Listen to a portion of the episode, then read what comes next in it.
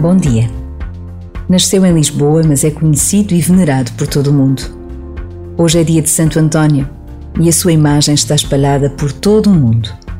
Em pequenas medalhas, em imagens de pedra, madeira, valiosas ou banais. Em azulejos antigos e novos, em altares de rua e de casa.